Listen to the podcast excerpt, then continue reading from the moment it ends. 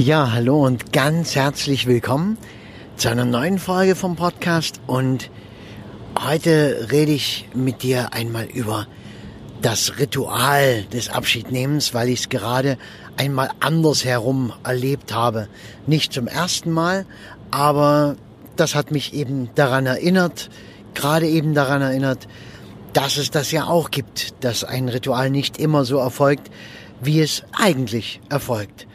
Ja, wie erfolgt es also eigentlich? Normalerweise triffst du dich mit den Angehörigen am Friedhof, dann ist zuerst die Trauerfeier und als ähm, wichtigsten Punkt der Trauerfeier geht man gemeinsam dann im Trauerzug an die Grabstätte und dort nimmt jeder für sich Abschied.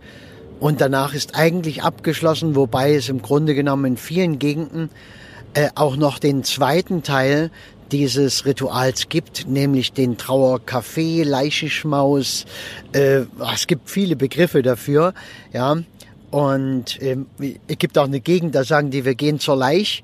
Äh, zur Leich heißt dann einfach zum äh, Leichenschmaus sozusagen, also zum, zum Essen hinterher oder zum Trinken hinterher.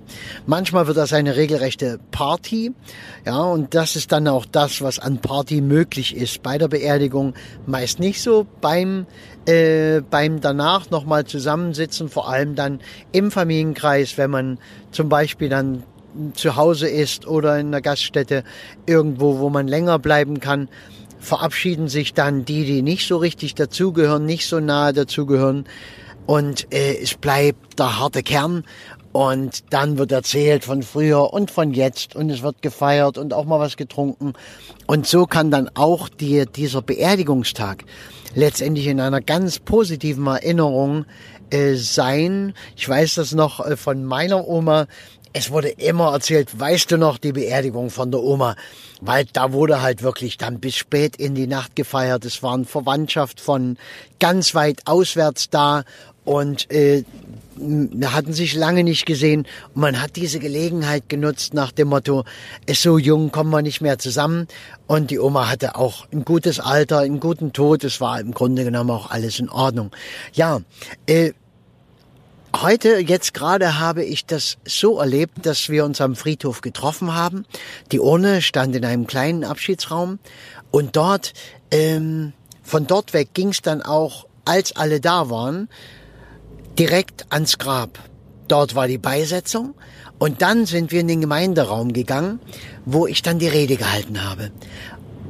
Und normalerweise kann ich natürlich in der Rede die Menschen ganz gut vorbereiten auf diesen äh, Höhepunkt, das äh, ist auch ein sehr endgültiger Moment, wenn die Urne in die Erde gelassen wird oder der Sarg. Da, das ist ein ganz deutliches Symbol für die Unumkehrbarkeit der ganzen Geschichte.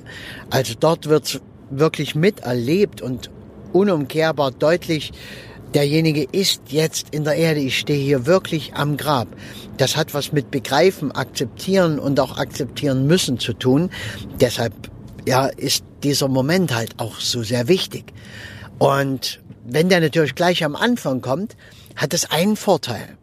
Die Menschen sind noch gar nicht so richtig zur Ruhe gekommen und haben den schwersten Moment schon hinter sich. Ja, aber ich habe sie bewusst dort noch einmal zur Ruhe gebracht, habe ihnen kurz erklärt, dass dieser Punkt, äh, an dem sie sich jetzt schon befinden, dass das normalerweise oder üblicherweise später kommt, nur eben dort in dieser Region oder in diesem einen Ort nicht. Und es gibt noch mehrere Orte, wo das so ist. Also ich kenne das schon auch von anderen Orten. Und ja, und dass sie sich bewusst verabschieden sollen. Darum geht's ja vor allem.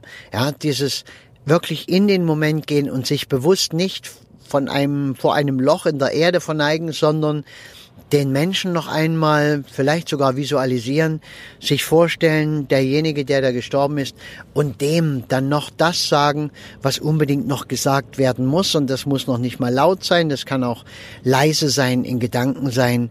Und die meisten machen das dann auch still für sich.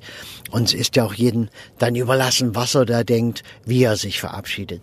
Ja, und dann hatten wir dieses ähm, Abschiedsritual quasi durch und sind dann in den kleinen Abschiedsraum gegangen, wo ich dann noch eine Rede gehalten habe.